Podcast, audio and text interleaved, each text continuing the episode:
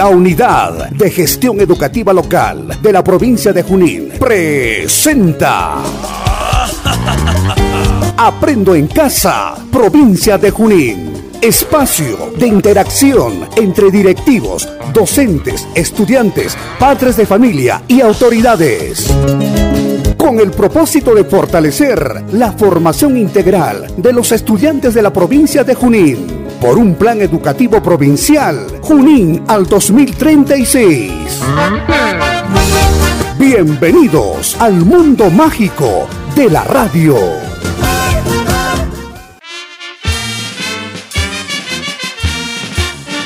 Jorge Chávez siempre arriba, es el lema. Más arriba las estrellas, los primeros del destino.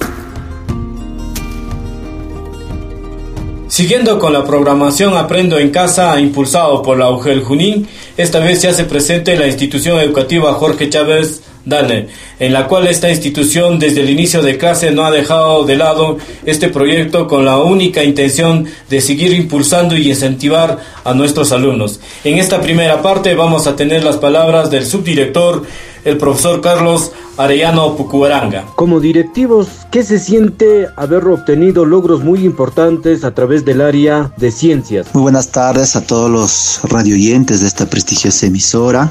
Reciban los cordiales saludos del quien les habla, el subdirector de la institución educativa, Jorge Chávez Darnell, profesor Carlos Arellano Pucuaranga. Entonces, eh, queremos hacer llegar ¿no? el sentir de todo el cuerpo directivo, el personal docente y todo el personal que labora en nuestra institución ¿no? y de toda la comunidad chavecina. Nos sentimos muy contentos, nos sentimos muy alegres, muy orgullosos por ese reconocimiento, por los logros obtenidos en las diferentes eh, en los diferentes concursos eh, que se ha participado, ¿no? Y obviamente en sus diferentes etapas. Entonces, muy contentos, ¿no? Eh, de mencionarles también que nuestra institución educativa ha tenido a 22 estudiantes, ¿no? Representándonos al distrito de Coromayo y a la provincia de Junín en la etapa regional, ¿no? Entonces, de los cuales destacar también la participación de manera muy especial, ¿no? Del concurso de Fensitec Eureka Virtual 2021. Se participó en el área de indagación científica, ¿no? Con el proyecto evaluación de la calidad del agua en un transecto del río Carguamayo en función a la presencia de macroinvertebrados bentónicos. ¿no? Entonces, este proyecto ha sido elaborado eh, por la asesora Adelaida Condoranco y su representada, la estudiante Milagros Rubí Jiménez Barzola, ¿no? la estudiante del primer grado A. Hemos tenido una destacada participación eh, a nivel regional, quedando en el primer lugar a nivel de toda la región Junín y pues eh, ocupando o estando entre los 10 mejores proyectos a nivel nacional, ¿no? Entonces reiterar las felicitaciones respectivas y asimismo, ¿no? Eh, también, ¿no? Uh, se ha tenido una destacada participación en lo que se refiere al concurso de las Olimpiadas Nacionales Escolares de Matemática, ¿no? El concurso NEM. Se tuvo la participación en el tercer nivel con el estudiante Rolly Hans Luna Blilka del quinto grado A con su asesor el profesor Johnny Jaime Mamani Lipa, ¿no? Una destacada participación en la etapa regional. Entonces vamos aquí también mencionar, ¿no? Ya muy conocido por los diferentes medios, ¿no? Los medios locales, los medios eh, regionales, los medios nacionales lo han hecho conocer. Nuestra institución educativa en el nivel en el nivel 1 de, de estas Olimpiadas Nacionales Escolares de Matemática eh, nuestra institución educativa, el Jorge Chávez Darnell, obtuvo la medalla de plata, ¿no? Con el segundo lugar en este concurso. Con nuestra representada nos referimos al estudiante Keilin Milagritos Cayupe Casas del segundo grado D y su asesor, el profesor Freddy Ezequiel Cayupe casas, ¿no? Entonces, creo que el presente año hemos obtenido logros muy importantes, hemos obtenido logros nacionales, ¿no? Que quizás resalta, ¿no? A nuestra institución educativa y por ende lo hace conocido a nivel local, regional y nacional. Entonces, hay que sentirnos orgullosos que eh, nuestra institución educativa, el distrito de Caruamayo, la provincia de Junín, nuestra región Junín ha tenido presencia nacional ¿no? en, estos dos concursos y sobre todo pues ocupando eh, eh, en los primeros puestos. Entonces, sentirnos orgullosos de que nuestra institución educativa ha tenido presencia en esta etapa nacional, ¿no? Quiero agradecer de manera muy especial a todos los estudiantes que hayan participado en los diferentes concursos, a los diferentes asesores y en especial, ¿no? A los padres de familia, quienes pues han apoyado en sus hijos para poder obtener estos logros importantes y por ende ese reconocimiento a nivel regional y nacional.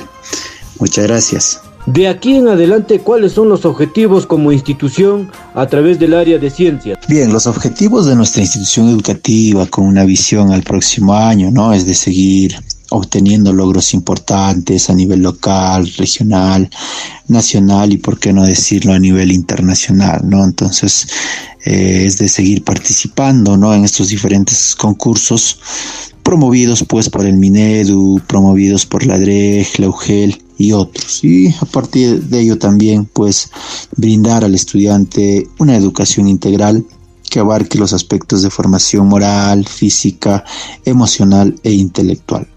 También eh, uno de los objetivos es fortalecer la adquisición de valores y la práctica de las mismas dentro y fuera de la institución.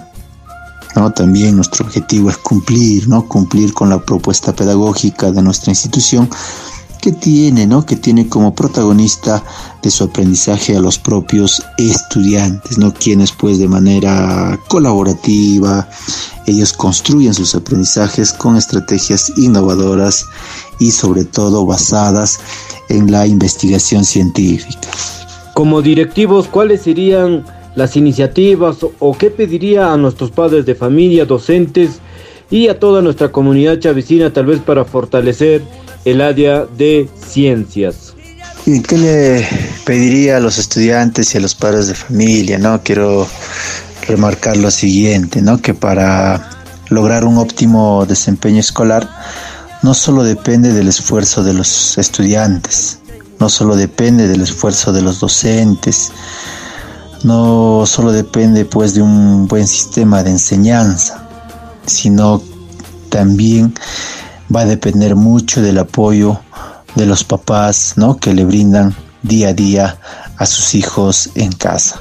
Decirle a los a los padres de familia, ¿no? Incentivar a sus menores hijos, incentivar a la lectura, incentivar a la investigación, incentivar al uso de la tecnología como, como un aliado, ¿no? Entonces, eh, las tecnologías no solo sirven para distraerse, sino que pueden ser pues un gran aliado para la enseñanza, ¿no? Entonces, eh, decirles pues que actualmente, ¿no? Existen miles y miles de recursos que podemos usar para que aprendan de manera didáctica y sin aburrirse, ¿no? Entonces también es una buena estrategia el uso de las tecnologías, ¿no? También decirles, señores padres de familia, ¿no? Tener las normas claras sobre el uso del tiempo, ¿no? Eh, no solo en este caso hacer un buen uso del tiempo eh, les va a servir ahora, ¿no? sino también en su vida adulta, enséñale a dividir el tiempo para que sepa distinguir los momentos para hacer la tarea de aquellos eh, destinados a la actividad física o al juego, ¿no? Así como el tiempo para compartir en familia y aquel destinado a pues al descanso. Entonces también ¿no? Pedirles a los docentes, ¿no? Respetar los ritmos de aprendizaje, ¿no? No todos los niños no todos los estudiantes eh, rinden de la misma manera. Por ello es pues que no debemos de desesperarnos, ¿no? Quizás cuando hay dificultades, sino más a lo contrario, apoyar al estudiante, apoyar a, su hijo o hija y encontrar pues las formas en que se les hace más fácil de aprender. ¿Ya? Muy bien, entonces eh, a seguir apoyando a sus menores hijos, hay que seguir apostando por la educación y sobre todo hay que seguir apostando por el glorioso Colegio Nacional Jorge Chávez Darnell. Muy bien, gracias. La institución educativa Jorge Chávez Darnell siempre se ha caracterizado de formar alumnos competitivos a lo largo y ancho desde su creación. En esta oportunidad tenemos a la alumna Keilin Cayupe Casas, quien ha participado de la UNEM 2021. En ese sentido, alumna, nuestras felicitaciones del caso por haber obtenido esta, este logro dentro de nuestra institución. Más allá de las felicitaciones, este logro, ¿a quién se lo dedica y a quién se lo agradece? Sí, te han estado cordial de día. Mi nombre es Kaylin Milagritos Cayupe Casas. Me encuentro en la institución educativa Jorge Chávez Darner en el segundo grado de. Bueno, primeramente quiero agradecer este triunfo a mis padres, a mis docentes y a la institución educativa Jorge Chávez de Arnelt. Y quiero agradecer a mi profesor de matemática, Freddy Cayupe Córdoba, por haberme apoyado. Muy bien.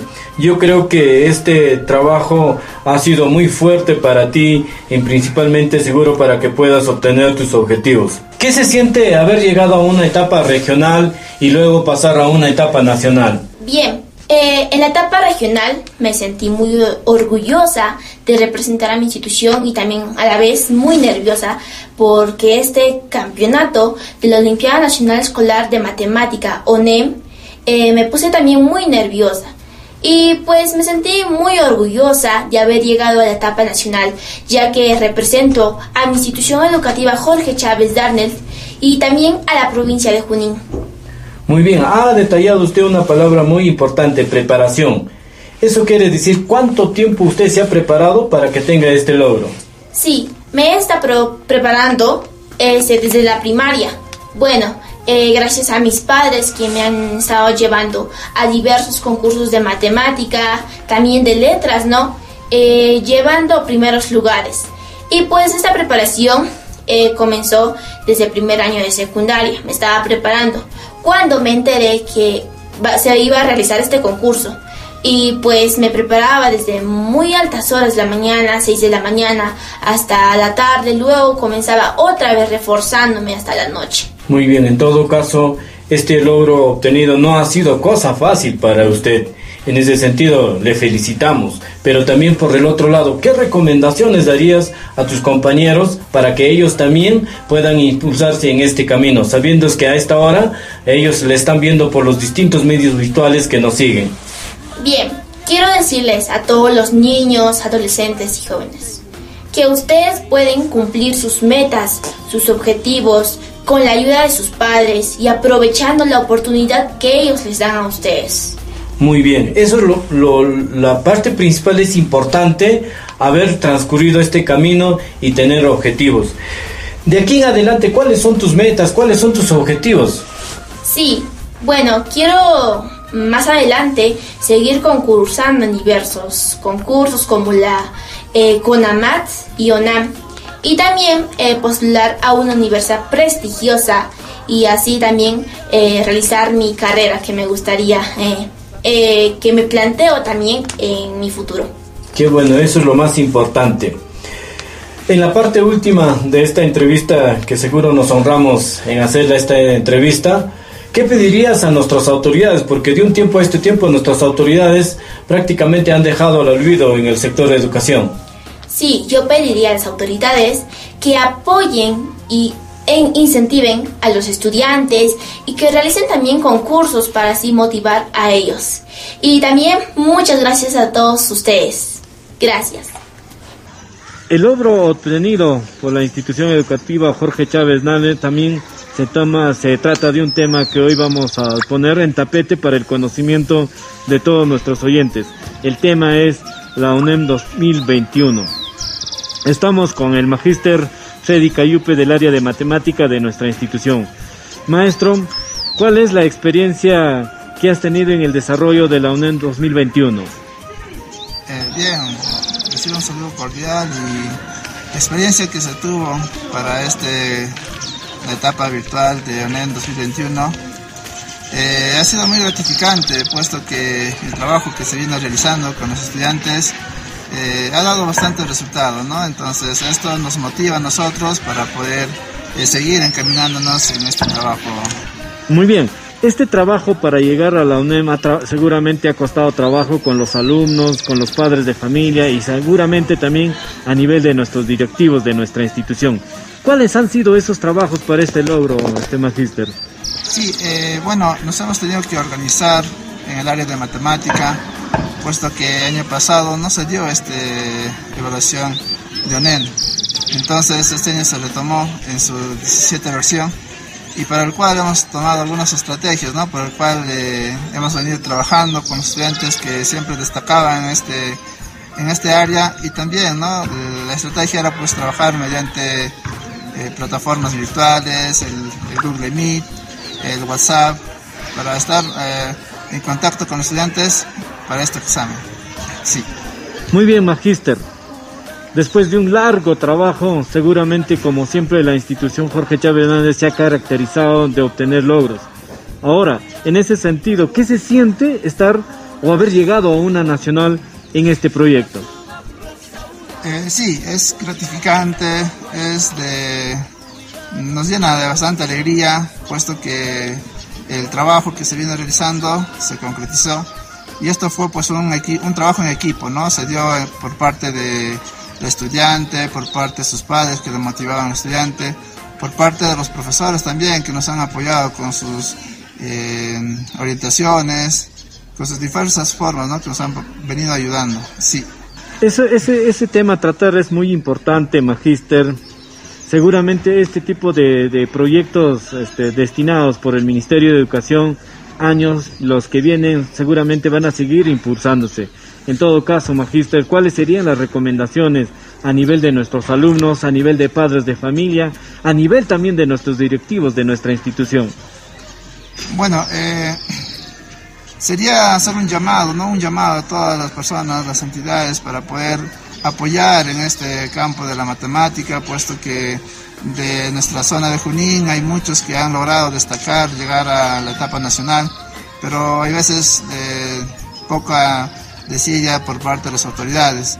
Y también ¿no? invocar a los padres de familia, a los profesores, a encaminar este trabajo en el área de la matemática, puesto que hay bastante campo para poder eh, desenvolverlo ¿no? en, el, en, el, campo profesional, en diversas facultades. ¿no?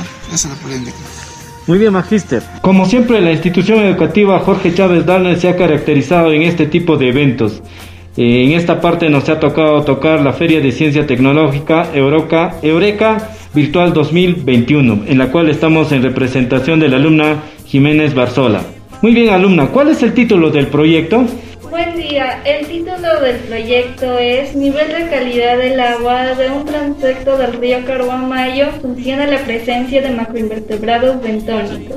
Muy bien, un proyecto que de verdad fortalece para cuidar el agua. Este, ¿Cuáles han sido los objetivos de este proyecto? Eh, los objetivos fueron analizar el nivel de calidad del agua de ese punto del río Carguamayo. Muy bien.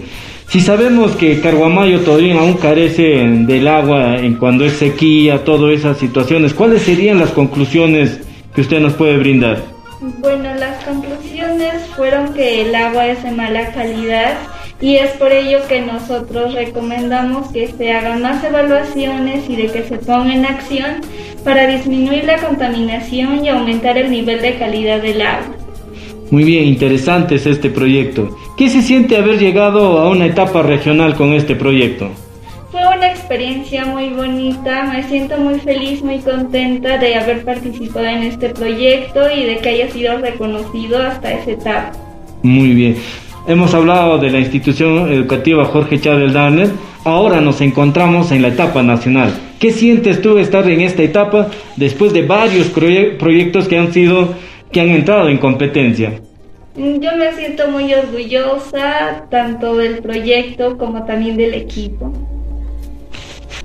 Muy bien, continuando con esta, con esta entrevista, ¿qué le pedirías a todos nuestros habitantes de nuestro Perú concerniente al agua? Yo les recomendaría que dejen de contaminar porque el agua es un elemento vital. Muchas gracias.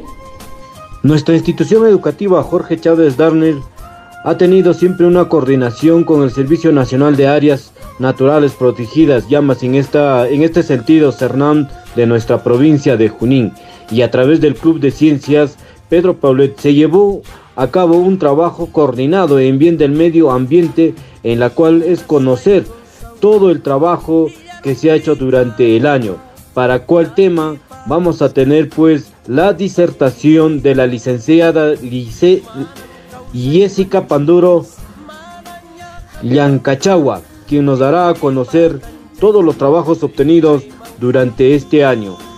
Muy buenas tardes, señores radio oyentes de esta prestigiosa emisora. Pues quien les habla, soy la licenciada Jessica Panduro Yancachagua. Soy docente del área de ciencia y tecnología. Me es grato compartir un poco la experiencia que pude adquirir trabajando con, con las personas del CERNAM Junín, con los guardaparques que tienen una labor muy bonita, el de resguardar nuestro medio natural, los bofedales, los ríos, las lagunas, etc. Pues voy a compartir un poco eh, el trabajo que se ha realizado durante este año, ¿no? Son tres actividades muy importantes. Y bueno, pues la primera, la primera fue pues este, desarrollar nuestra caseta meteorológica para nuestra institución educativa Jorge Chávez Tarne. ¿En qué consiste ello? Es una garita que contiene los instrumentos necesarios para las mediciones atmosféricas. Está construida de madera y pintado de color blanco, ya que en el color blanco todas las ondas de luz son reflejadas y no existe el ingreso de energía. Y este equipo pues nos da a conocer la temperatura, la humedad, las precipitaciones, etc. La segunda actividad que se ha llevado a cabo fue pues eh, nuestro herbario. Es una recolección de plantas secas que se conservan aplastadas entre hojas de papel. Cada planta incluye su nombre científico, su nombre común, la fecha, la hora, el lugar de donde se está recolectando. El herbario es un catálogo de la diversidad de plantas que hay dentro de nuestra zona, ¿no? Sirve para identificar y recordar pues cuál es el nombre, cuál es el nombre científico común de estas plantas. Esto se llevó a cabo con salida al campo en distintas fechas, llegando a recolectar las plantas que se encuentran dentro de nuestra zona. Y nuestra tercera actividad pues que realizamos es una salida al campo, previa coordinación con el señor director, el magíster Maurilio Machacuay García. También coordinamos con nuestra coordinadora de área, la licenciada Delaida Condoranco, y la salida se llevó a cabo el día 13 de noviembre con las autoridades del Cernam Junín, la alcaldesa de nuestro distrito de Carhuamayo, padres de familia y alumnados de nuestra institución educativa. El objetivo pues de esta salida fue recolectar los residuos sólidos que se encuentran en la desembocadura del río Carhuamayo. Y también concientizar a los alumnos y por medio de ellos que concienticen a sus padres la manera de cómo estamos nosotros mismos contaminando nuestro medio ambiente, usando platos, vasos de tecnopor, cucharitas de plástico, bolsas de plástico. Todo eso llega a parar a un lugar donde los más perjudicados pues son es la naturaleza, los animales, la flora y la fauna, ¿no? Y bueno, pues un poquito quise compartir las actividades que se ha realizado eh, dentro de nuestra área de, ciencia y tecnología y durante este año, pues, ¿no? Es un gusto eh, haber trabajado con la entidad de Cernam Junín. son personas muy amables, hemos recibido todo el apoyo que hemos necesitado y muy agradecida por ello también. Bien, este, eso sería todo mi participación. Muchísimas gracias. En este trabajo es importante también escuchar los testimonios, los trabajos obtenidos por nuestros alumnos. En ese sentido, en esta parte de nuestra programación, vamos a escuchar pues el testimonio de una estudiante que participó en la limpieza y desembocadura del río Carguamayo, que seguramente este río también fortalece para todos nuestros ganadores que se encuentran aficados aquí en nuestro distrito de Carguamayo. Muy buenas tardes, soy Mike García Capcha del tercero A del Colegio Jorge Chávez. Hace un tiempo fuimos al lago Chincha y Cocha a descontaminarlo, o sea, a limpiar la basura que había por todos los lados tirado. Esto lo hicimos en el curso de Ciencia y Tecnología. Al momento de que llegué, que fuimos con un carro desde la misma plaza hasta, el, hasta la entrada de Quinchaycocha, llegamos, la alcaldesa junto con otros más nos dieron palabras y nos dieron nuestro debido refrigerio. Luego nos dieron un costal y también las medidas de seguridad, mascarillas, guantes y con eso fuimos a hacer la limpieza. En el transcurso abrimos el costal y empezamos a recoger basuras a la cual eran muy pocos al inicio. Luego después al llegar más adentro, donde está por el lago ya, la basura había incrementado, era más, a la cual todos empezamos a recoger. En el río había botas, basura, todo, y todito eso tuvimos que sacarlo, meterlo en el costal hasta llenar todo. Una vez hecho eso, llenamos en total más de 7 costalitos de pura basura, a la cual llevamos de nuevo al punto de regreso. Una vez llegando al punto de regreso, la, presidenta nos premió por haber tenido tan buen esfuerzo en la recolectación, a la cual nos dio un premio a toditos los que fuimos. Una vez terminando eso, cada uno fuimos a, nos llevaron a la plaza y cada uno se fue a su casa. Una experiencia muy bonita, muy agradable, la verdad, porque pude ver que a pesar de que el lago Chinchaycoche es un lugar donde no habita nada de gente, la basura llega y en cantidades grandes. Y la verdad eso es da un poco de tristeza ver algo tan hermoso contaminado, pero le hicimos una limpieza. Aunque no hayamos podido limpiar todo, todo, todo, hemos hecho nuestro mejor esfuerzo y, nos, y no nos cansamos hasta terminar. Y eso es todo. Muchas gracias por su atención. En esta parte ya final casi de nuestra programación que seguimos con el programa Aprendo en Casa promovido por la UGEL Junín, vamos a tener también la participación de la licenciada Shandy Casas, quien nos hablará sobre el Omicron. En esta oportunidad hablaremos de la variante Omicron, lo que debemos saber de Aparición de la variante Omicron. El 24 de noviembre del 2021 se notificó a la Organización Mundial de la Salud una nueva variante de SARS-CoV-B11529. Esta nueva variante se detectó por primera vez en muestras recolectadas el 11 de noviembre del 2021 en Botswana y el 14 de noviembre del 2021 en Sudáfrica. El 26 de noviembre del 2021, la Organización Mundial de la Salud nombró a la variante Omicron B11529 y la clasificó como variante de preocupación. El 30 de noviembre del 2021, los Estados Unidos designaron la variante Omicron como variante de preocupación y el 1 de diciembre del 2021 se identificó el primer caso confirmado en los Estados Unidos de la variante Omicron. Los CDC han colaborado con socios de la salud pública y de industria a nivel mundial para obtener información acerca de la variante Omicron. Mientras seguimos monitoreando su curso, los CDC han utilizado vigilancia genómica durante el transcurso de la pandemia para hacer un seguimiento de la variante del SARS-CoV-2, el virus que causó la COVID-19, y sugerir prácticas de salud pública. Todavía no sabemos con qué facilidad se propaga, la gravedad de los casos o la eficacia de las vacunas y los medicamentos disponibles para combatir. Más allá de la gran atención que acapara la variante Omicron, la variante Delta sigue siendo principalmente la variante que está circulando en los Estados Unidos. ¿Dónde se detectó la variante Omicron? En los Estados Unidos. Los CDC están trabajando con los funcionarios de salud pública a nivel local y estatal para monitorear la propagación de la variante Omicron. En un mapa de los Estados Unidos se detectó al menos un caso de COVID-19 a causa de la variante Omicron. La variante Omicron se incluirá en los datos de vigilancia de variantes en la herramienta de seguimiento de los datos del COVID-19 de los CDC cuando se pueden estimar de forma confiable a una frecuencia baja. Lo que debemos saber acerca de esta variante Omicron, la infección y la propagación. ¿Con qué facilidad se propaga la variante Omicron? Es probable que la variante Omicron se propaga con mayor facilidad que el virus original del SARS-CoV-2. Aunque se desconoce la facilidad con que se propaga la variante Omicron en comparación con la variante Delta. Los CDC esperan que cualquier persona infectada por el virus de la variante Omicron puedan propagar el virus a otra persona, incluso si están vacunados y no tienen síntomas.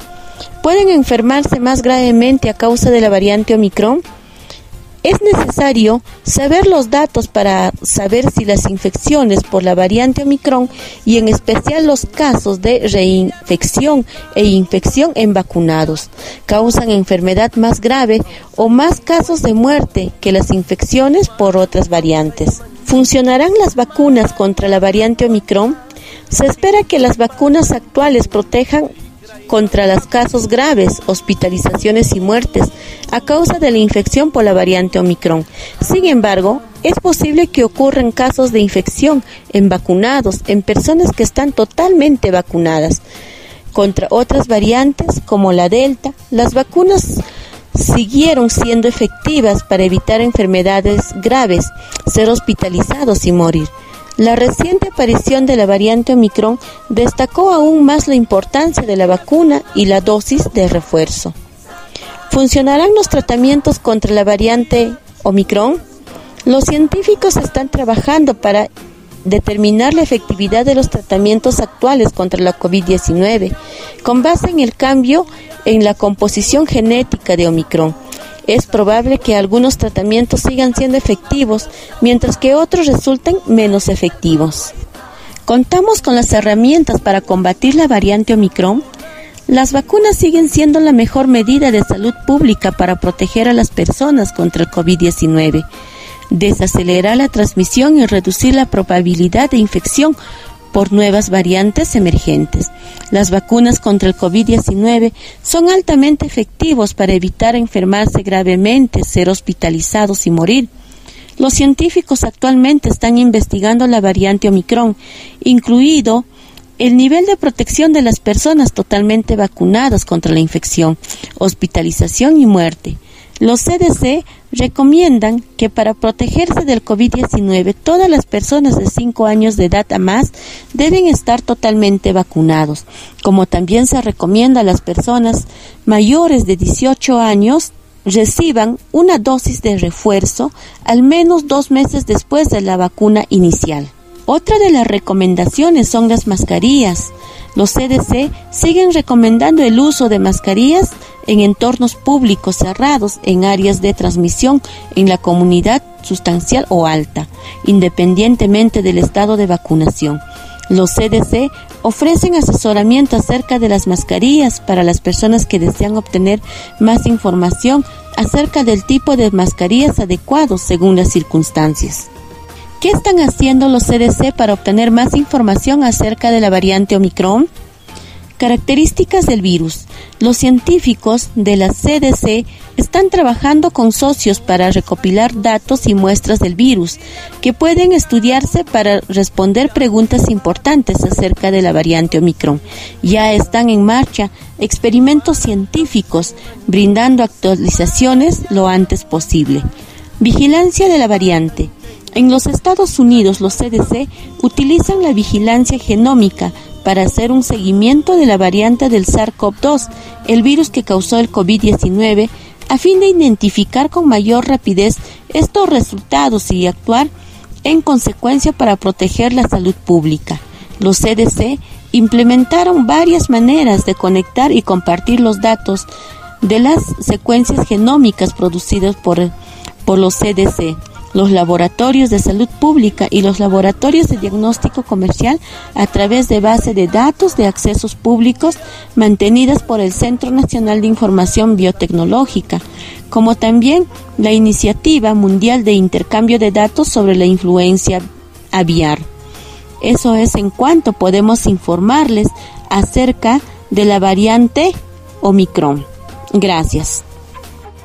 Mis buenas noches. Soy el estudiante Diego Cayope Chávez del primero D. Les presento una curiosidad de nuestro planeta. ¿Sabías que de la totalidad del agua en la Tierra, solo el 2,5 es dulce? De ese 2,5%, el 0,007% es agua potable para el consumo humano. Cuida el agua, porque el agua es un recurso no renovable podrás vivir 46 días sin comida, pero no más de 5 días sin agua. También vamos a tener la presentación de la licenciada Angélica Guainate, quien hablará sobre la movilización de las competencias diseña y construye soluciones tecnológicas para resolver problemas en su entorno. Yo creo que esto sí es un, un, paso muy importante para que puedan conocer nuestros padres de familia, alumnos directivos de nuestra institución y, por qué no decir, a nivel de nuestra población. Muy buenas tardes a quienes nos oyen mediante este vial. Soy la maestra Ángela Brit Guainate Paucar, docente del área de Ciencia y Tecnología del glorioso Jorge Chávez Darne, que en esta oportunidad voy a detallar acerca del trabajo realizado con los estudiantes de primer grado en lo que concierne a la movilización de la competencia diseña y construye soluciones tecnológicas para resolver problemas de su entorno. Para ello, el estudiante de primer grado tuvo que reflexionar sobre el grado de contaminación que solemos emitir todos los días, perjudicando a la atmósfera, la geósfera, la litosfera, que son las capas de la Tierra. Luego de ello, desarrollamos las capacidades de nuestra competencia, determinando en primer lugar nuestra alternativa de solución denominado la compostera domiciliaria. Luego de ello diseñamos, estructurando, dibujando, eh, colocando los materiales, el cronograma que, vamos que va a determinar el trabajo elegido implementamos, validamos el trabajo, ¿no? Reforzando nuestro trabajo, reforzando los conocimientos, ¿no? Para luego evaluar si está bien, está mal, si, si es eficiente o no. Y ahora nos toca comunicar. Por tanto, les presento a una grandiosa estudiante, ganadora del concurso de argumentación de la provincia de Junín, quien pues nos detallará el trabajo realizado. Así que con ustedes les dejo a la estudiante Emily. Adelante, Emily. Muchas gracias, maestra Ángela. Muy buenas noches, estimado público oyente. Mi nombre es Emily Campos, estudiante del primer grado A de la institución educativa Jorge Chávez Darnell. El día de hoy vamos a tocar un tema muy importante, que personalmente me llamó mucho la atención, debido a que los seres humanos aún no tomamos conciencia acerca de las acciones contaminantes que realizamos, aportando así a la acumulación excesiva de los gases del efecto invernadero. Dicho este preámbulo, les comento que hemos trabajado en mi grado y sección la elaboración de una compostera domiciliaria para básicamente abordar dos objetivos. El primero, para aprovechar todos los residuos orgánicos que generamos en el día a día de nuestros hogares y que muchas veces no sabemos qué hacer con ello. El segundo, para generar en mis compañeras y compañeros conciencia ambiental. También quisiera darles a conocer que en el distrito de Carguamayo tenemos un recolector de residuos orgánicos que genera COM, beneficiando así a la población que requiere de este tipo de tierra fertilizada. Pero no todos los pobladores acceden a ella, pues aún no tenemos conciencia ambiental. Es importante saber que todos y cada uno de nosotros en algún momento empezamos a trabajar la tierra o crear huertos en nuestras casas, y más aún cuando nuestra actividad económica también se apoya en el sector agricultura. Es entonces que necesitamos de la composta,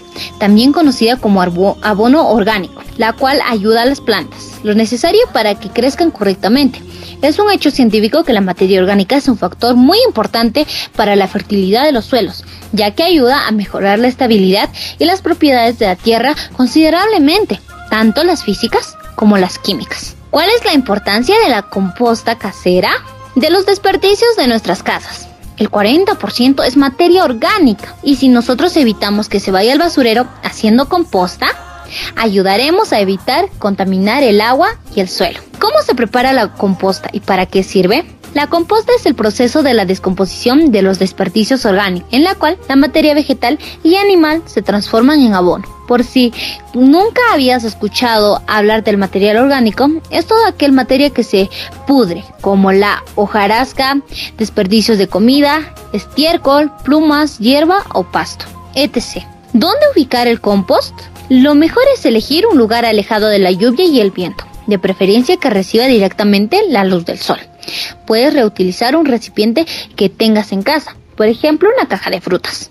Si tienes jardín, qué mejor que hacer un pozo pequeño para el compost. Relleno. Una vez que tengas el lugar, el siguiente paso es rellenarlo ya que se, ya sea en una caja o en un pozo. Es recomendable que añadas en el fondo una capa de acerrín para que no se humedezca. Agrega encima los restos orgánicos, como por ejemplo cáscara de papa, plátano, resto de verduras y café, papa seca, entre otros. Corta los restos de mayor tamaño. La idea es que se distribuya muy bien la mezcla sobre toda la superficie. Esta etapa de residuos debe ocupar la cuarta parte de la compostera. Si lo deseas, pues es opcional que puedes agregar lombrices. No olvides cubrir la caja con una tapa de madera.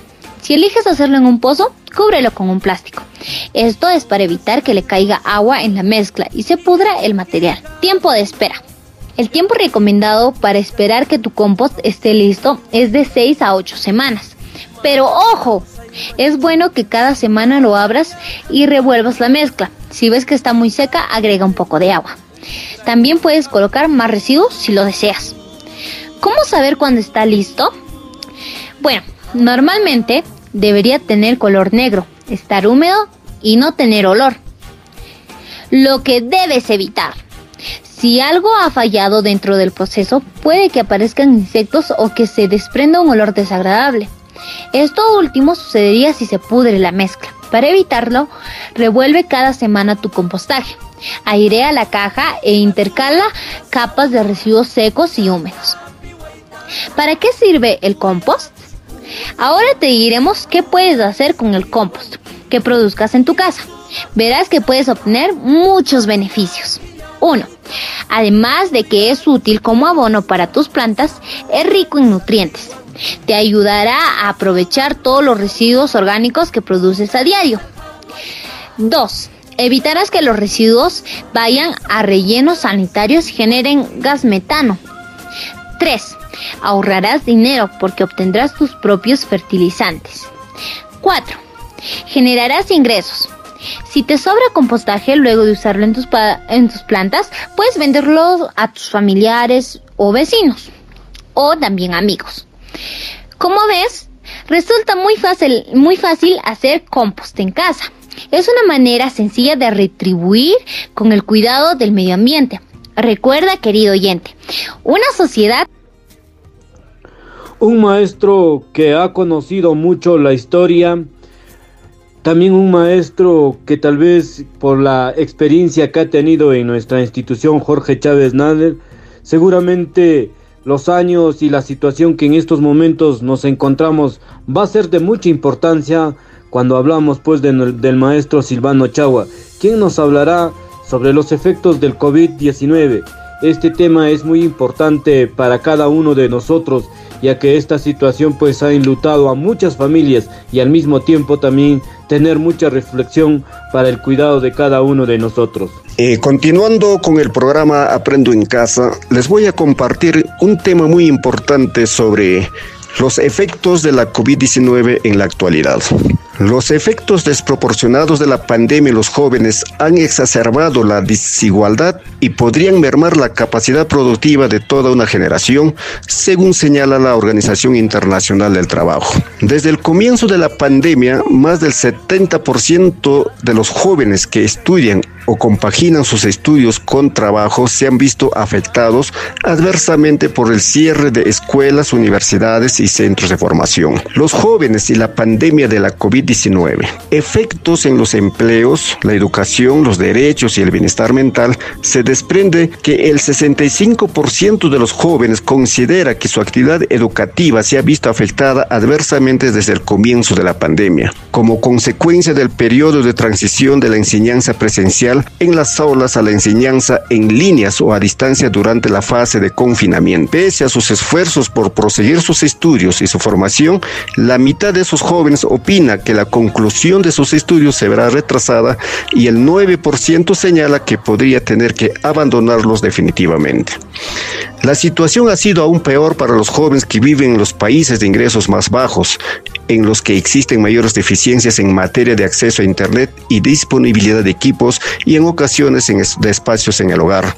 La pandemia tiene una repercusión muy adversa en los jóvenes. No solo merma su empleo y futuro profesional, sino que menoscaba en gran medida su educación y formación y por ende su bienestar mental. Ello pone de relieve la enorme brecha digital entre regiones, Mientras que el 65% de los jóvenes de los países de altos ingresos pudieron asistir a clases impartidas por videoconferencia, la proporción de jóvenes que pudo proseguir sus estudios en línea en los países de bajos ingresos fue únicamente del 18%. La pandemia tiene una repercusión muy adversa en los jóvenes. No solo merma su empleo y futuro profesional, sino que menoscaba en gran medida su educación y formación y por ende su bienestar mental. No podemos permitir que esto suceda. Preocupados por su futuro, el 38% de los jóvenes manifiesta inquietud por su futuro profesional y se prevé que la crisis dificulte el desarrollo del mercado laboral y prolongue el periodo de transición de los jóvenes desde que terminaron sus estudios hasta que logran su primer empleo. Algunos jóvenes ya se han visto afectados, habida cuenta de que uno de cada seis de ellos ha tenido que dejar de trabajar desde que comenzó la pandemia. Por lo general, los trabajadores más jóvenes trabajan en sectores muy afectados por la pandemia, en particular los, los relacionados la atención al cliente, la prestación de servicios y las ventas, de ahí que sean más vulnerables frente a los efectos económicos de la pandemia. El 42% de los jóvenes que han mantenido su empleo han visto reducidos sus ingresos. Ello ha repercutido en su bienestar mental. La citada encuesta pone de manifiesto que el 50% de los jóvenes es susceptible de padecer episodios de ansiedad o depresión y que el 17% probablemente lo padezcan. Pese a la compleja coyuntura actual, los jóvenes utilizan su vigor para movilizarse y hacer que se escuche su voz en la lucha contra la crisis. Según la encuesta, uno de cada cuatro jóvenes realizó algún tipo de trabajo voluntario durante la pandemia. Es fundamental que se escuche la voz de los jóvenes para dar una respuesta más inclusiva a la crisis de la COVID-19. Según se recoge en el informe, la participación de los jóvenes en la toma de decisiones en consonancia con sus necesidades y proyectos aumenta la eficiencia de la política y los programas y les brinda oportunidades de contribuir a su aplicación.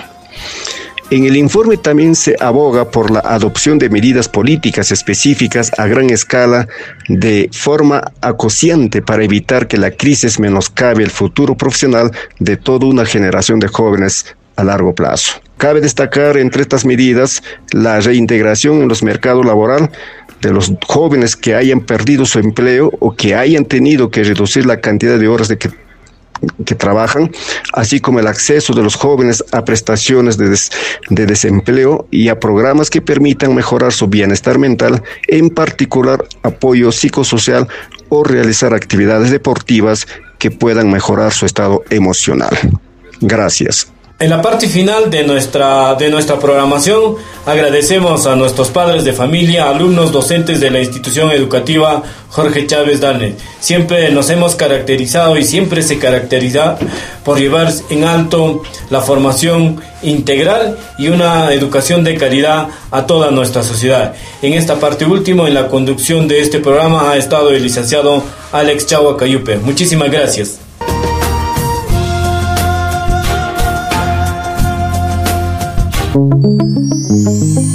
Es así como llegamos al final de Aprendo en Casa, provincia de Junín.